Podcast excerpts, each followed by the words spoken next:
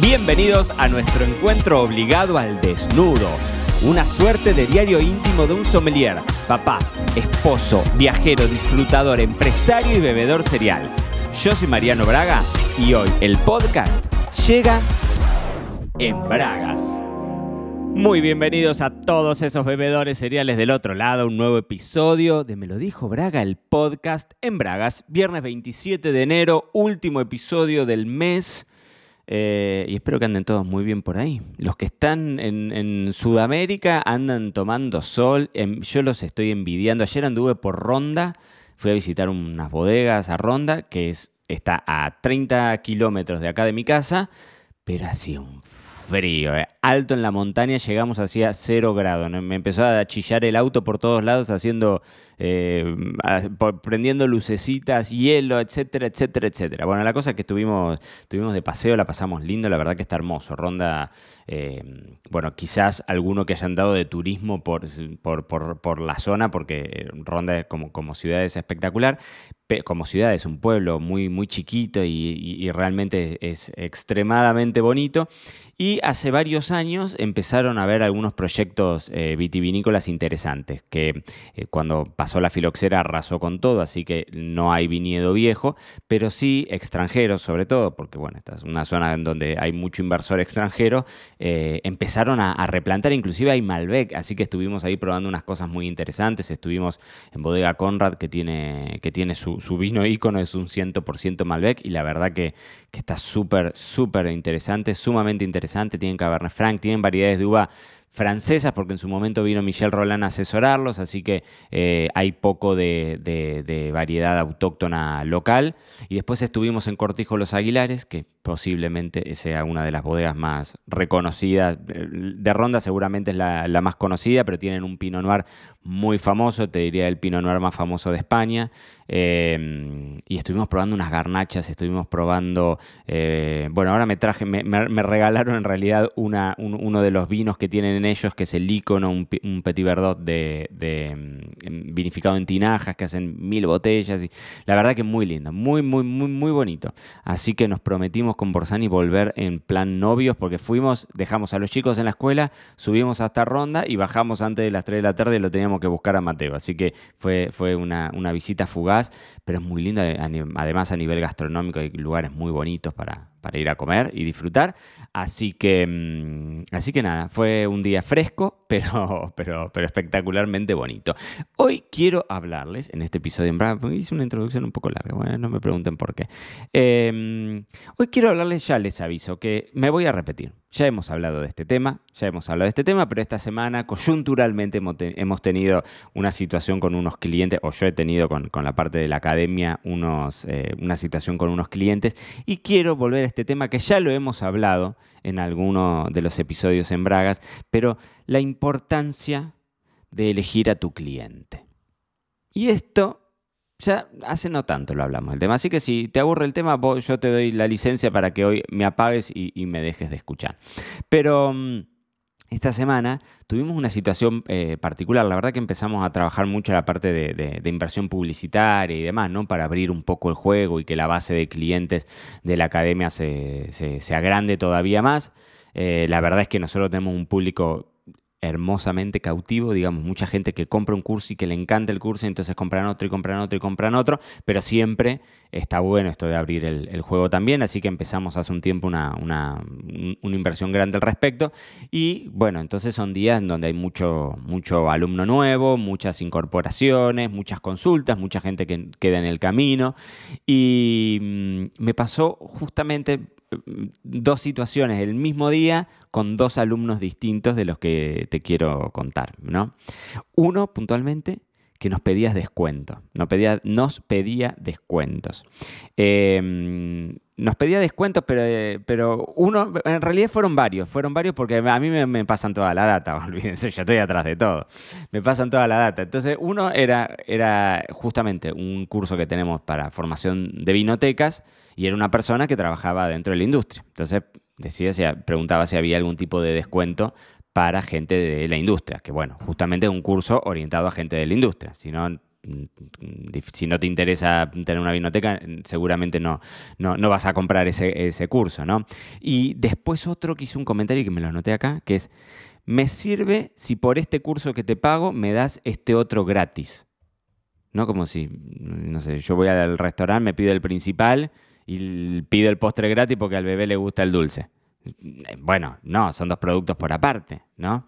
Em, ¿Y qué es lo que sucede con esto? Que yo lo he hablado en estos episodios en Bragas, que en general esos clientes que no es por el tema del descuento, sino es por respecto al valor que le ponen sobre ese producto. Quizás vos te dedicas a vender alguna otra cosa o vendés un servicio, que a veces, por ejemplo, con los servicios es mucho más difícil de definir un precio, ¿no? Eh, ahora para el boletín serial de la semana que viene quiero escribir sobre cuánto gana un sommelier. Y esa es una pregunta a mí, por ejemplo, en Instagram me, escriben un montón de sommeliers preguntándome, che Mariano, me, invitaron a dar una cata de vinos, ¿cuánto lo cobro? A veces es difícil definir un precio cuando vos eh, tenés un servicio, porque el producto, el bien físico, en muchas ocasiones tenés algún trazado de costos, sabes cuál es más o menos el margen de ganancia que le, que le poner. Y, bueno, entonces la, definición del precio es mucho más objetiva, mucho más racional, aunque bueno, yo tengo mis discrepancias con, con, esa formación, esa forma de fijar un precio. Pero en un servicio en donde quizás es mucho más eh, pendiente o pende o depende del valor, de lo que hablamos un poco la semana pasada, el viernes pasado, y eso que les decía es el impacto que vos tenés frente a, frente a tu cliente. Bueno, en esos casos muchísimas veces eh, eh, se te complica ponerle un precio y se te complica que el cliente del otro lado identifique cuánto crees justo pagar o cuánto no. Y en ese valor está el respeto que tengan por tu trabajo. Che, pero si eso es una pavada. El otro día me pasó, miren, salvando las distancias, ¿no? Pero em, me, contactan, me contactan para hacerme una pregunta una persona que estaba terminando la carrera de sommelier y tenía que hacer eh, como tesis final, era justamente el marketing aplicado al negocio de los vinos, ¿no? Y entonces hablaba, o las preguntas que, me hacían eran referidas al sommelier trabajando como como un community manager. Y entonces la pregunta era, ¿Vos pensás que el sommelier puede ser un community manager? Y yo dije, bueno, a los sommeliers muchísimas veces no, vapulean un montón nuestro laburo. Es decir, che, vos te dedicás a tomar vino, escúchame, ¿cuánto, ¿cuánto conocimiento hay detrás de eso? Y al community manager le pasa exactamente lo mismo. ¿Cuántas bodegas conozco yo y con la agencia ni les cuento? que tienen presupuestos espectaculares de marketing, pero que las redes sociales los maneja el sobrino, porque el pibe nació con el celular en la mano y entonces... Y no hay un nivel de profesionalismo ahí, un desarrollo sobre algo, o sea, no hay un valor aplicado. Entonces yo le decía a esta persona que me escribió, cuando le respondía, le digo, bueno, es lo mismo que un community manager eh, cumpla el rol del sommelier. ¿El sommelier lo podría hacer? Sí, claro, pero te tenés que formar de la misma forma en la que el community manager se tendría que formar para ser un médico. Y el médico se tendría que formar para, no sé, ser un buen jugador de pato y saber andar a caballo. No lo sé. Es decir, cada uno con su, con, su cuestión, pero el, el valorar el trabajo que vos haces y que ese trabajo eh, termina siendo el resultado de un conocimiento, de una, eh, de una habilidad que desarrollaste. Y a veces en estos servicios o a veces cuando vos tenés un producto como este, yo realmente lo tomo como una falta de respeto que alguien me diga, che, me sirve si por este curso que te pago me das este otro gratis.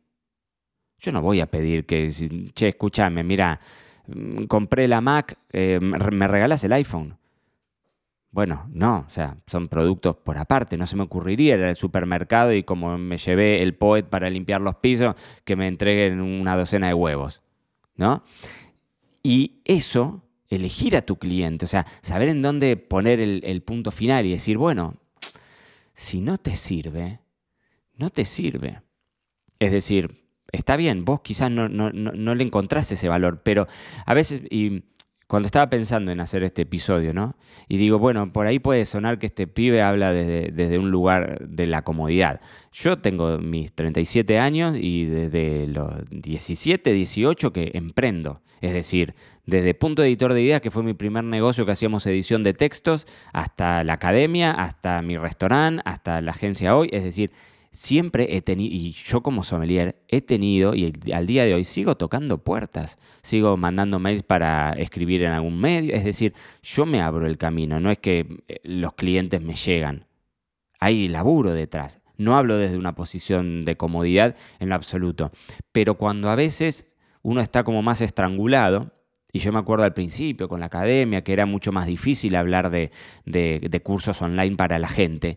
Y yo a los clientes, cuando, y estaba yo solo, no, teníamos equipo, casi que los perseguía. Decía, bueno, vos consultaste por el curso, mirá que vale la pena, comprarlo, comprarlo, comprarlo. Y después digo, bueno, no, hay gente a la que no le suma, y, o no sé si no le suma, no, no ve el valor y no lo ve.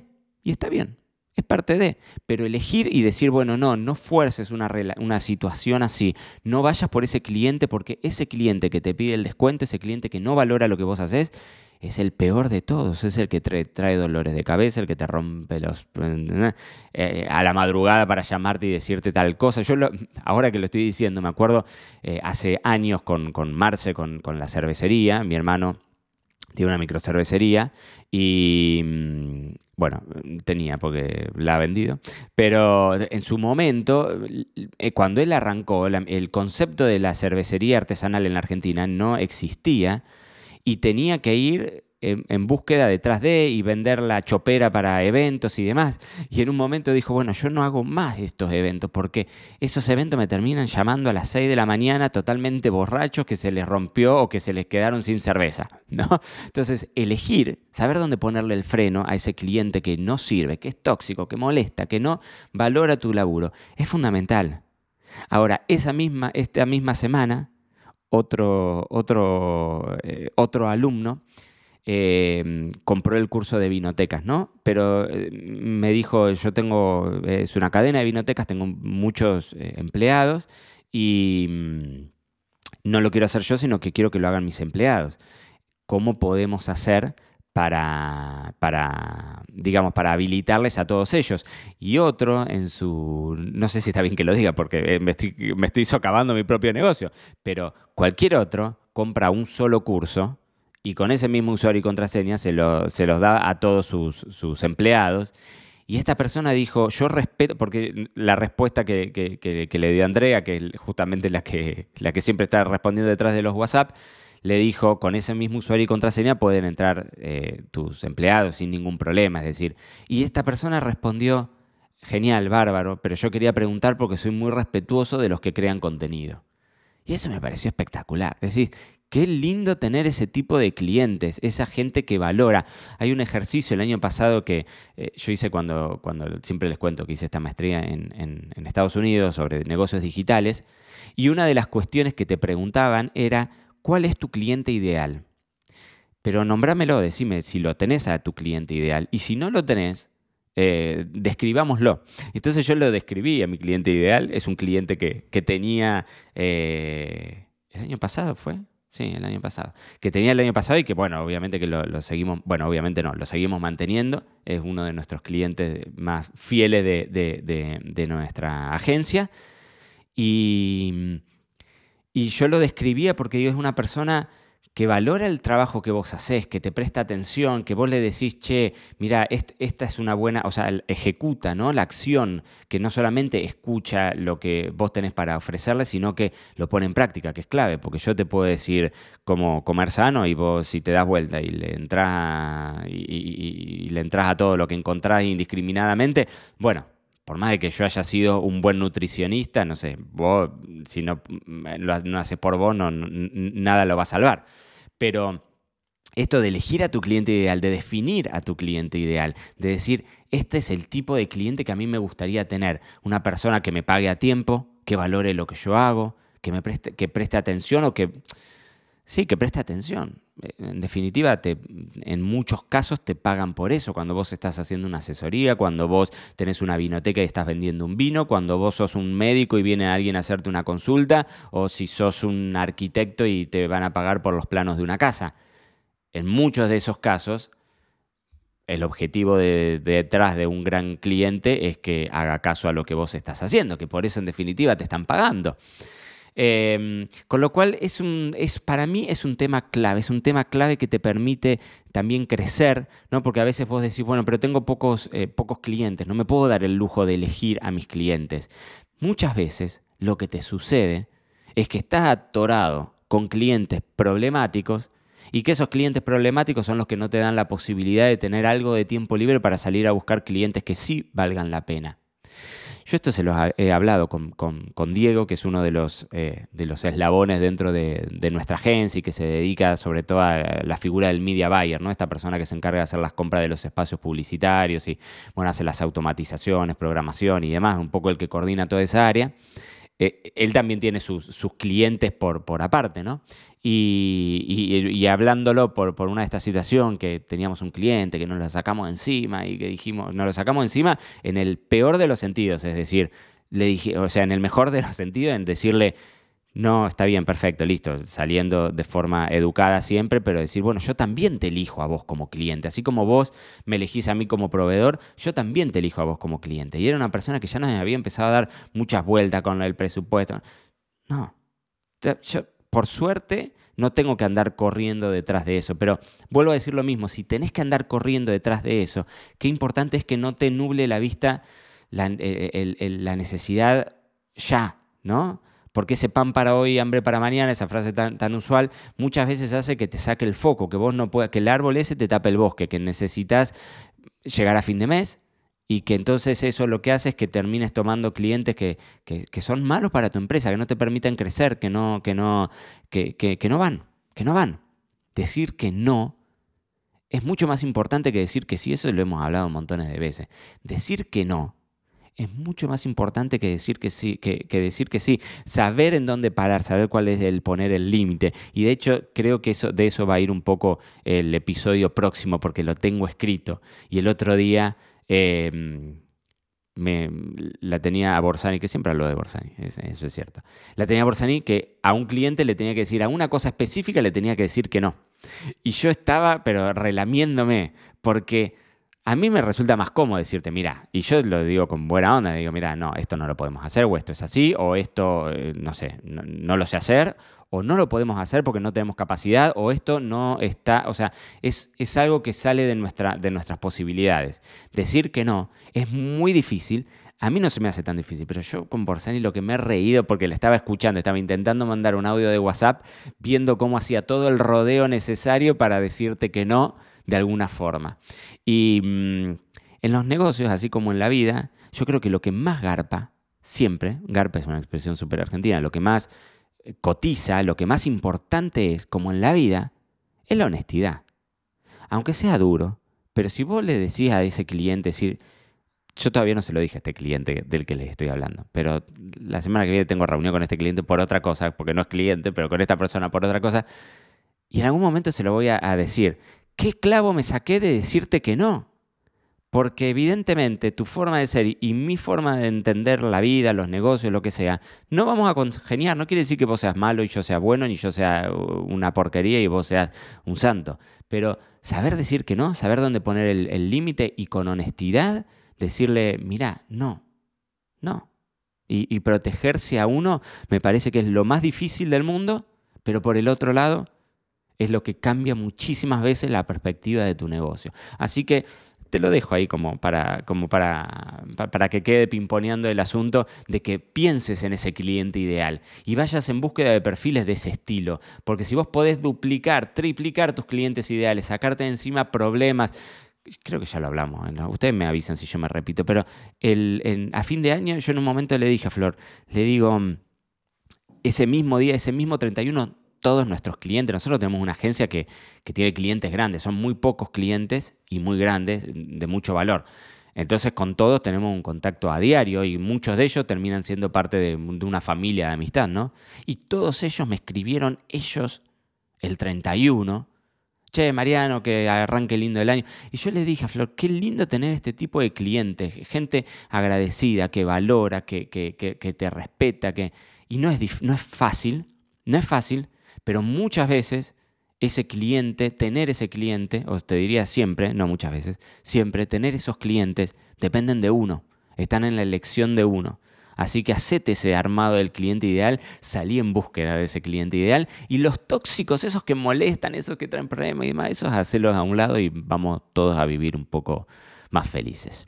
Pero dicho todo esto, espero que tengan un lindo fin de semana. Yo el fin de semana pasado les dije, al final no tenemos nada, va a ser un fin de semana tranquilo y demás. Miren, yo les contara, yo creo que en cualquier momento los vecinos nos denuncian porque éramos, no sé, éramos como 40 entre, los, entre niños y adultos, éramos 20 y pico, 30 y pico largo.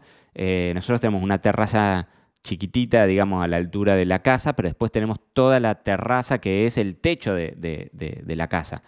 Entonces es gigantesca, tiene su barra y demás.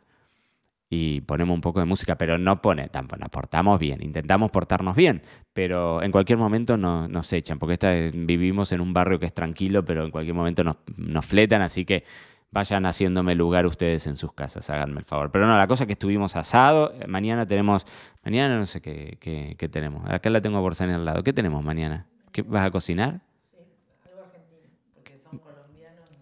Ah, está, vienen, ah, vienen amigos colombianos y españoles. Ah, esperen porque viene más gente entonces. Ah, yo me, entero en este preciso instante. Bueno, no sé, cocinar algo Borsani y el domingo tenemos, nos vamos para Benalmádena que está, que, vamos a, la casa de Marce, de mi hermano, con mis viejos y demás. Así que bueno, tendremos un fin de semana de sol, frío como les digo, pero, pero sol y si hay sol estamos todos contentos. Y eso es lo importante. Queridísimos bebedores cereales, que tengan un grandísimo fin de semana por delante. Disfruten y beban mucho porque es fin de semana y nuestro cuerpo lo sabe. Y esto fue todo por hoy. No te olvides suscribirte para no perderte nada y que sigamos construyendo juntos la mayor comunidad de bebedores cereales de habla hispana. Acá te voy a estar esperando en un próximo episodio.